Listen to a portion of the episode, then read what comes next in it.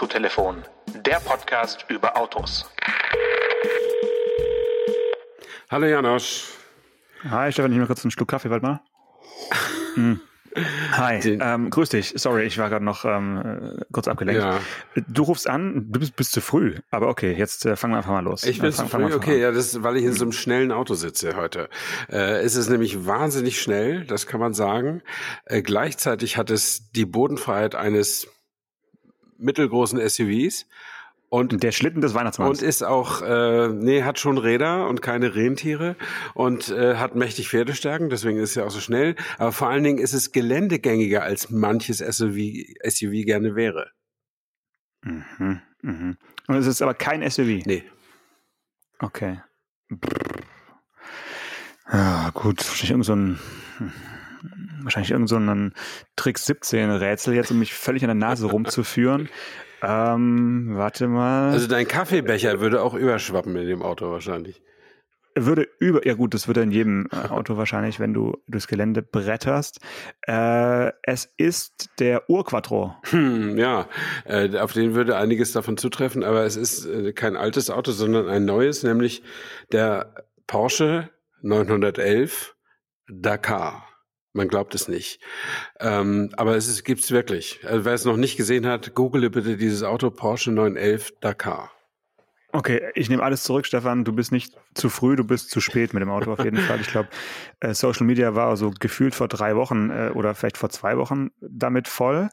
Aber klar, wir können es uns leisten, auch ein bisschen genau. ne, aus dem Lehnsessel heraus über die neuen Geschichten äh, du, zu reden, die die Jugend schon wieder vergessen ich hat. Ich wollte erst mal gucken, ob das nicht wieder ein Fake ist, so wie mit Volkswagen, weißt, Volkswagen, weißt du, dass ich nicht wieder ja. auf dem falschen Bein Hurra rufe. Aber nee, das Auto gibt's wirklich, wenn auch nicht oft. 2500 Stück werden nur ja. gebaut. Äh, und es ist tatsächlich ein Elver mit, mit Hochbockung sozusagen, also 50 Millimeter mehr Bodenfreiheit als ein Carrera sag mit doch bitte fünf, sag fünf, fünf Zentimeter, mehr äh, mhm. Bodenfreiheit als ein Carrera mit Sportfahrwerk und nochmal mhm. drei Zentimeter mehr, wenn du noch auf eine Taste drückst. Also dann hat er schon, dann kommt er so auf 100, gute 190 Millimeter, 19 Zentimeter. Ähm, mhm. Und da kann man schon einiges mit anfangen. Und ich habe Videos gesehen. Mhm. Also ich nehme an, das ist Footage von Porsche. Das ist so, so unkommentierte Videos. Da saust er halt über Dünen und über Geröll und über all so Sachen, wo man mit dem Elfer niemals hinfahren würde. Und er bezieht sich natürlich auf den 1984 siegreichen Porsche 911 bei der Rallye Paris-Dakar. Ähm, okay, also ich habe dazu natürlich noch einige Anmerkungen. Das allererste, was ich zu dem Auto sagen wollte, ist eigentlich nur ein Satz, das ist ein Insider, der lautet, Wolfgang Wieland gefällt das. das ja? bestimmt. Mehr muss man zum Auto eigentlich nicht sagen. Äh, wer damit nichts anfangen kann, egal, einfach weiterhören. Die, die damit was anfangen können, die dürfen sich jetzt mal kurz freuen. Ansonsten kann man zum Auto wirklich wenig sagen, weil äh, warum sollte man mit einem Porsche 911 an Orte fahren, an die man bisher nicht fahren konnte? Wo ist der, Ne? Ja, wo, wo, das ist, ein, das ist eine gute Frage. Ich habe mir das auch gedacht. Also als ich zum ersten Mal davon hörte, gerüchteweise, und als es dann auch bestätigt wurde Anfang November, und Mitte November war ja dann die Weltpremiere bei der Show in Los Angeles, ähm, da dachte ich, hey, jetzt Sie machen ja alles elektrisch demnächst da bei Porsche. Also Sie haben ja schon einiges angekündigt, was demnächst wieder elektrisch kommt und so. Ähm, mhm. Und jetzt, so, solange sie noch dürfen, hauen sie noch mal einen raus. Der hat ja äh, den, den Motor vom GTS, also 480 PS oder sowas in der Art. Ähm, nee, nicht 480, doch 480 PS. Ähm, und, und dann machen sie, geben sie noch mal richtig Gas, sagen wir mal so, ja, ja, äh, ja. so aus Spaß, weil sie es einfach können. Und ja. äh, sie haben ja auch die Kundschaft dafür. Das kommt noch dazu. Ich glaube nur, dass man nicht viele von den Autos sehen wird, weil das natürlich auch ein Sammlerstück ist durch die Begrenzung. Also ich denke, dass schon mal potenziell die Hälfte nie vor unsere Augen kommt, weil die irgendwo steht. Ähm, ja. Und die andere Hälfte ist natürlich auch ein 5, 6, 7 Auto und wird auch nur selten ausgefahren. Und so wie die das jetzt bei den Tests gefahren sind, da, was man in den Erprobungsvideos sieht, äh, ob irgendeiner, der den, den privat bezahlt hat, so damit fährt, dass er dann hinterher doch noch irgendwie äh, die, den hinteren Stoßfänger lackieren muss, weil die, die so viel Geröll da rumgeprasselt ist beim bei, mit der Rallye Launch Control. Ähm, ja weiß ich nicht. Aber es ist ganz offensichtlich so, dass es machbar ist. Und äh, es wär, oder sagen wir mal so, wenn dieser Porsche ein Fake wäre, wenn er nur hochgebockt wäre und lustig aussehen würde, äh, er trägt ja auch äh, das fast originale äh, Rallye Dakar Design von 1984. Aber nur, ja, nur auf Wunsch. Auf oder? Wunsch. Also halt äh, kannst, für die kannst du es haben. Und äh, das ist dann natürlich nicht original, aber es ist sehr, sehr exakt oder sehr, sehr gut nachempfunden. Also was wollte ich jetzt ran? Achso, wenn, wenn der also nicht nur so fancy aussehen würde äh, und, und oder wenn er nur so fancy aussehen würde und ansonsten einfach nur hochgebockt und auf der Straße rollen würde, dann wäre es der erste Porsche seit langem oder überhaupt, der nicht das hielte, was er verspricht. Äh, also so ein mhm. GT3 RS mit diesem Riesenflügel und so, der jetzt ja wirklich aussieht, der aktuelle wie ein Rennwagen. Der hat ja auch mal eben eine neue Nordschleifen-Bestzeit hingelegt. Äh, und, und also die können schon das, was sie versprechen, normalerweise. Aber es ist nur so ein, so ein seltsames Versprechen für einen Elver, ne? Äh, Geröllpistenlos äh, hochzufahren und so. Also ist gewöhnungsbedürftig, ja. aber nicht uninteressant. Ja, auf jeden Fall. Also ich habe mir nur gedacht, wenn man diesen alten, äh, diesen, diesen alten 911 sieht von, was war das, 1984, 84, ne? Der war ja deswegen so äh, speziell, weil er so, also weil einfach die, die Radgröße und alles nicht so richtig zum Auto gepasst hat. Und der, der sah wirklich so hochgebockt mhm. aus, wie so, schon fast wie so ein Traktor-Porsche. Der hatte 28 und, Zentimeter. Das merkt man natürlich etwas deutlicher als 16 bis 19. Das genau. ist schon genau. so, ja. Und, ja. und da dagegen äh, sieht er jetzt eigentlich gar nicht so krass Offroad-mäßig aus. Also klar pflügt er da durch den Sand und so, aber also der, der coolere war auf jeden Fall der von 1984. also die, wenn ich Sammler wäre, ja. äh, dann hätte ich mir auf jeden Fall davon lieber zwei weggestellt. Ja, aber da gab es ja nur ähm, drei Stück von. Einer hat gewonnen. Ja, äh, zwei davon weggestellt. Ne? Ja. Ähm, und, und nochmal dazu zu kommen, wenn ich es richtig erinnere, und ich bin jetzt nicht der Rallye-Experte, also außer dass ich bei Automa-Rallyes mitfahre, aber das ist ein anderer Sport. Mhm.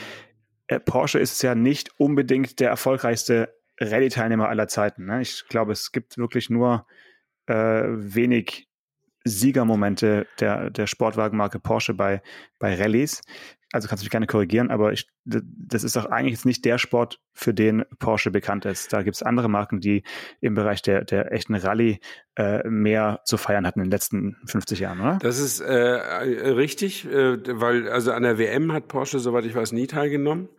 Äh, mhm. Einzelne Läufe mal bestritten. Ähm, mit, es gab Rallye Elva schon in den 70er Jahren, es gab Einsätze bei der East African Safari Rallye ähm, und es gab tatsächlich den ersten Sieg eines bei der Rallye Monte Carlo äh, er, erreichte ein Porsche 911 1965, also zwei Jahre nach, oder ein gutes Jahr nach Marktstart haben sie den bei der Rallye Monte Carlo antreten lassen. Und das war nicht der erste Sieg bei der Monte Carlo, aber das war der erste Porsche-Sieg bei der Monte Carlo. Also es war ein ernsthafter Wettbewerber immerhin.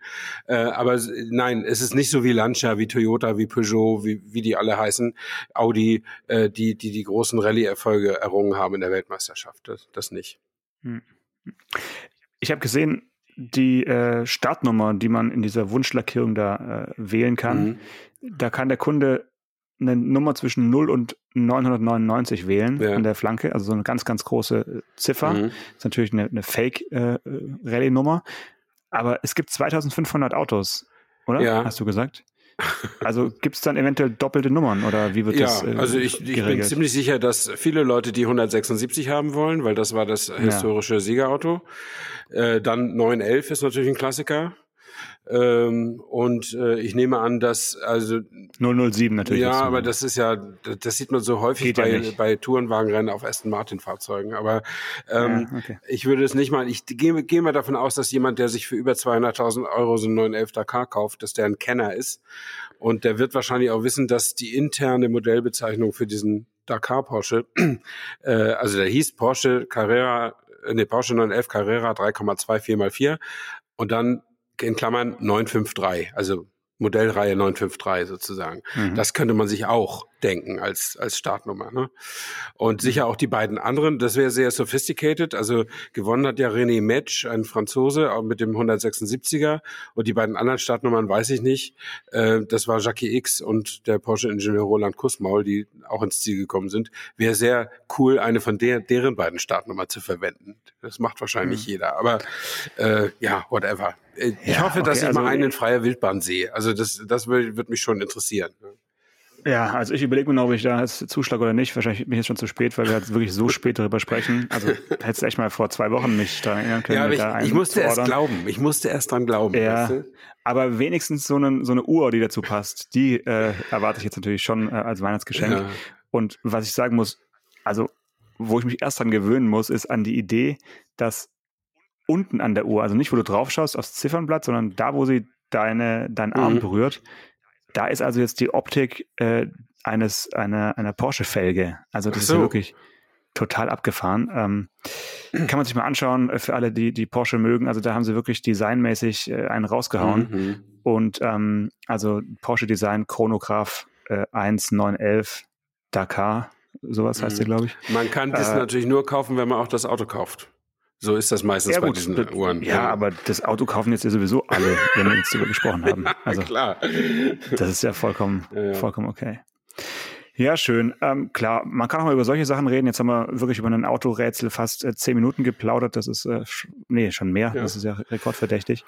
Ähm, was war denn noch so los in der Woche? Äh, hast du noch irgendwelche automobilen Erlebnisse gehabt? Also außer dass jetzt bei mobile.de etwas mehr los ist auf der an der Front E220 CDI von Baujahr 2829, da kriege ich jetzt relativ häufig Meldungen, dass neue Und wie kommt's? Ja, weiß auch nicht werden jetzt mehr angeboten. Ich habe keine Ahnung. Ähm, aber so der richtige war noch nicht dabei. Also ich warte sowieso noch, weil ich ja erst im März ein Auto brauche. Äh, und es war jetzt aber noch keiner dabei, wo ich gesagt habe, den muss ich unbedingt haben und der steht dann halt noch drei Monate bei mir. Ähm, aber es sind ganz, ganz interessante Sachen dabei, aber unter 200.000 Kilometer Laufleistung praktisch viel? unter 200.000 praktisch ja. nie. Ja. Also ja. ja, aber ja, das ist so, das ist so der Stand der Dinge. Okay, ähm, 200.000 Kilometer Laufleistung, das ist natürlich, ja, das ist so eine irgendwo mittendrin. Ne? Also, ja, das ist für, für 15 Jahre alt Mercedes ist es jetzt auch nicht äh, exotisch viel. Das ist normal. Ne? Nee, eher, wen, ja. eher dann was von einem Wenigfahrer ja, gewesen. Also die fahren ja doch mehr. Ähm, äh, es gab vor einigen Tagen die Meldung, die, die mir aufgefallen ist, dass ein Auto aus äh, britischer Produktion mhm. äh, die 1 Million Kilometer Marke erreicht hat. Äh, und sonst hat man das ja oft nur so von Mercedes-Taxis ja, ja. oder so. Oder das wäre jetzt, ja, wär jetzt keine Meldung wert. Mhm. Aber bei einem Range Rover, ähm, der noch dazu fast die ganze Zeit im Anhängerbetrieb gefahren ist, wow, äh, fand, fand ich die Meldung schon auf jeden Fall berichtens- und erwähnenswert. Mhm. Also äh, ich sage mal ganz kurz noch, was für ein Auto ist.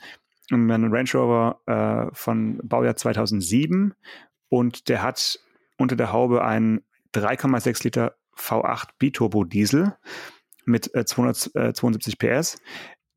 Da fragt man sich erstmal, äh, V8 Dieselmotor, wer hat eigentlich sowas gebaut? Und tatsächlich hat ihn jetzt nicht äh, etwa Land Rover selber gebaut, sondern die haben ihn damals von äh, Peugeot oder von PSA okay. sich, äh, zu, zugekauft. Und da wäre jetzt natürlich meine erste Frage an dich, Stefan.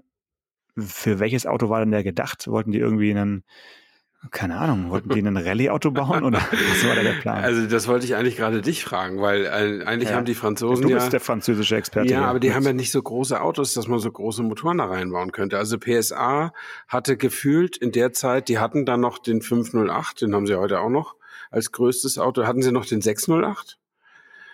Oder äh, du, ich habe jetzt die ja. Äh, und, nicht, nicht offen, die, die meine und, und hatte ich hätte eher auf 408 getippt oder 407 mh. in der Zeit. Aber, und hatte Citroën noch den C6, dieses Präsidenten äh, äh, Limousine. Ja, aber auch dann ein V8-Diesel. Also, naja, aber willst du es in einen Mittelklassewagen bauen? Ein V8-Diesel? Also äh, ist irgendwie komisch. Als Mittelmotor, ja. genau. Nee, Mittelklasse. Ich meine, da findest du doch keinen Käufer. Wenn, wenn du baust hier einen C5 oder einen Peugeot 408 oder 407, wie die damals hießen, und sagst, hier, äh, super, Herr, Herr Ersing, kann ich Ihnen mit V8 anbieten?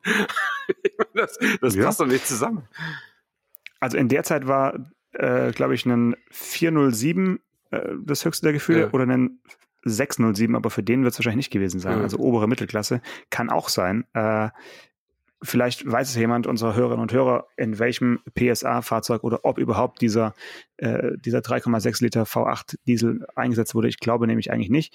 Aber es spricht ja wirklich für die Qualität des Motors, dass äh, der Motor noch im Originalzustand nach einer Million Kilometern mhm. da äh, durch die Gegend fährt. Und ja.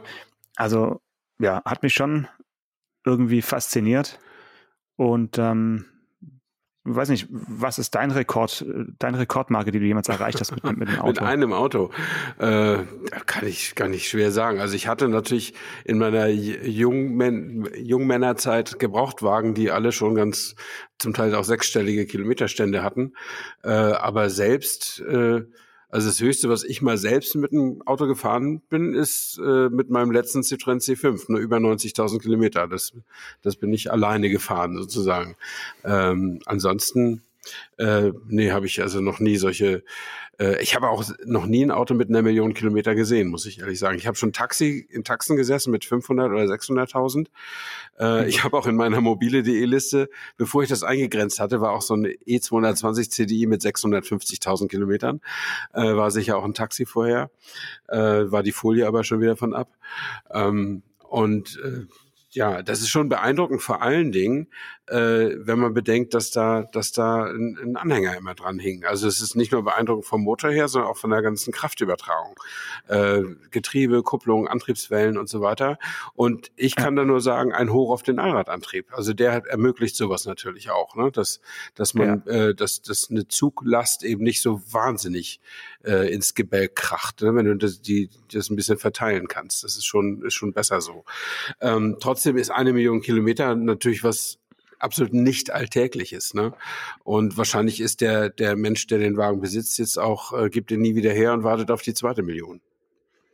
Ah, weiß ich nicht. Also ob das realistisch ist, keine Ahnung. Also der, der hat halt nicht nur so einen kleinen äh, äh Baumarktanhänger mit irgendwie 350 Kilo hinter sich ja. hergezogen, sondern der ist ja, äh, wenn ich es richtig gelesen habe, ist er irgendwie Autohändler äh, gewesen und dann macht er jetzt quasi so, er, wie soll man es nennen, er verschifft mit dem Range Rover teure Autos von A nach B, so. also ist quasi Logistikunternehmer, also Einzelunternehmer und äh, ja, bringt die zu den zahlungskräftigen mhm. Kunden nach Hause und macht eben Aufträge, die sonst keiner macht, also so ein bisschen auch geheimagentenmäßig für das, was er da äh, treibt, glaube ich. Okay. Und das heißt, da sind schon immer 3,5 Tonnen eigentlich am Haken ja. gewesen. Ne? Das ist äh, halt nicht so wenig. Also immer das, was erlaubt mhm. ist, hing da hinten dran. Mm, ja, also. Also so nach dem Motto, wenn ich Ihnen sage, was dieses Auto da hinten drauf ist, muss ich Sie töten. Genau. das hinfahre. So, so, ja. Okay. Jetzt habe ich ganz unten auf der, auf der Meldung oder unterhalb der Pressemeldung ist ein kurzes Video zu sehen. Das können wir vielleicht noch verlinken hier in den äh, sogenannten äh, Show Notes oder in der Folgenbeschreibung. Da sieht man also, wie der äh, Kilometerstand von 99999 nicht umspringt bringt, sondern einfach so stehen bleibt Ach. und dann nur der Tageskilometerzähler oben drüber weiterläuft. Ach, also, das ist ja niedlich. Das, das ist ja ein, ähm, ja, digital, ja. so ein, so ein äh, monochromes digitales Display äh, gewesen.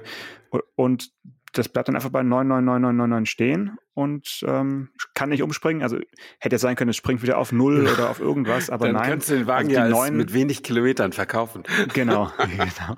Also die, die, die neuen, äh, die, die bleibt quasi erhalten mhm. für immer. Äh, aber es läuft halt nicht weiter, weil irgendwo ist dann halt auch die, die, die Ziffer begrenzt. Ja, ne? klar. Und die Tageskilometer, die sind wahrscheinlich, äh, ja, die hören wahrscheinlich knapp vor 10.000 auf, weil die wahrscheinlich nicht mehr als fünfstellig sind. Ähm, ja, gute Frage, wie das dann, wie es dann weitergeht. Also da, da bist du auf, auf einer ganz heißen Spur. Ja. Bleib mal in der Geschichte dran, Stefan. das ist mal eine investigative Ader.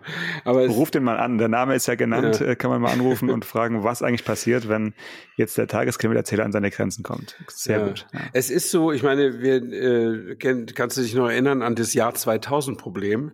Äh, ja, weil, als weil ja, alle unsere PCs abgestürzt ja, sind. Ja, äh, die Computer waren ja in den, keine Ahnung, eine Erfindung der 70er, 80er Jahre, so die PCs, und die sind alle nur mit vierstelligen Datumszahlen ausgerüstet gewesen oder mit Datumszahlen, die nicht weitergingen als 1999, so weil niemand gedacht hat, die erleben das. Und dann natürlich ist es, wie, wie, wie es oft so ist, dass eine IT gerade in Unternehmen immer auf das aufsetzt, was es schon ist. Und so sehen viele, äh, viele Netzwerke sehen halt aus wie so ein Bonsai. Also eine große Krone auf einem dünnen Stamm. Ähm, und die hatten dann alle Angst, dass alles zusammenbricht, aber tat's ja irgendwie nicht. Und so ähnlich ist das ja hier auch. Da hat irgendjemand natürlich im Controlling gesagt, wie viele Stellen kriegt eigentlich unser Tacho? Sechs? Oder auch vielleicht sieben und hat ein anderer gesagt, bist du bescheuert? Die fahren noch nicht eine Million Kilometer ja. mit dem Auto. Ja. Tja, und schon ist es eine Fehlentscheidung, eine historische Fehlentscheidung. Ja, würdest du dein Auto jetzt zurückgeben, wenn du das in diesem Fehler entdeckst? Nach 30 also Jahren du, das muss ich feststellen, Hä? dass der Tacho nicht weitergeht. Kulanz. Ja, der ist ja, der ist ja gar nicht so alt. Der ist doch von 2000, was haben wir gesagt, 2007? Ah, ja, stimmt. Nach 15 Jahren muss man das schon feststellen, dass das Auto fehlerhaft ist. Ja, furchtbar. Ah, also. Also ich habe mich immer Tja. darüber geärgert. Ich finde ja, äh, ich lasse ja meine meinen Spritverbrauch protokollieren und äh, pro Tankfüllung und auch insgesamt. Und bei Citroën ist es so, dass der Gesamt Spritverbrauchsrechner bei 9.999 Schluss macht. Da musst du von neuem Einfach anfangen. So. Ja.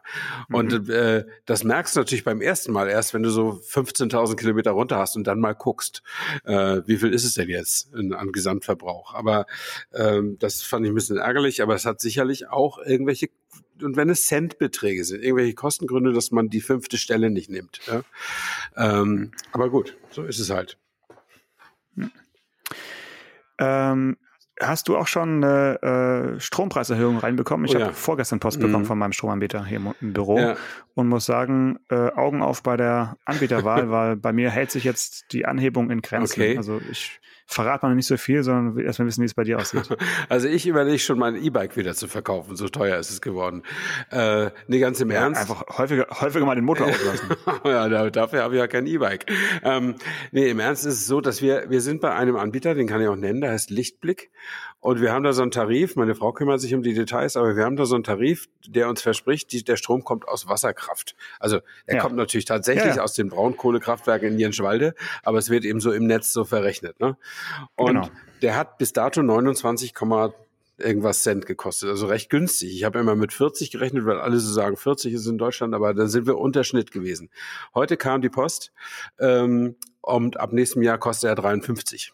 Also äh, oder 56, also 56, drei, genau, also fast fast verdoppelt. Ähm, und das ist schon heftig, aber äh, ich, ich bin ja interessierter rüstiger Rentner, ne Rentner nicht, aber rüstiger Zeitungsleser.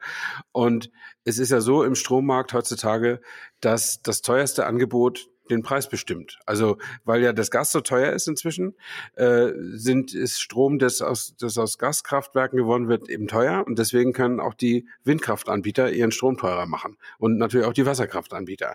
Ähm, und äh, so ist es nun mal. Das ist ein Mechanismus, den ich auch nicht ganz durchschaue, aber der ganz ja, in ganz sagen, Europa gilt.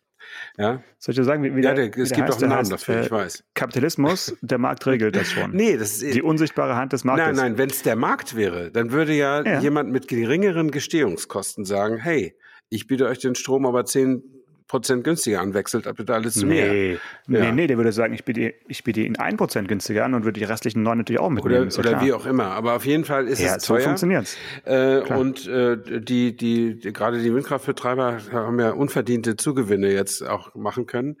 Ähm, aber so, so ist es halt. Man kann sich da auch als Einzelner ja nicht gegen wehren, es sei denn, du stellst dir so einen Home-Trainer ins, äh, ins, äh, ins Wohnzimmer und eine Autobatterie und machst deinen Strom selber. Aber ja, oder du gehst halt mal, genau, du holst dir eine Rolle für dein, für dein äh, E-Bike und ähm, für dein Lastenrad stellst du ins Wohnzimmer und fragst mal deinen dein, ähm, Elektriker, ob er das umprogrammieren kann, dass du schön damit dann auch Strom generieren kannst ja, mit dem Motor.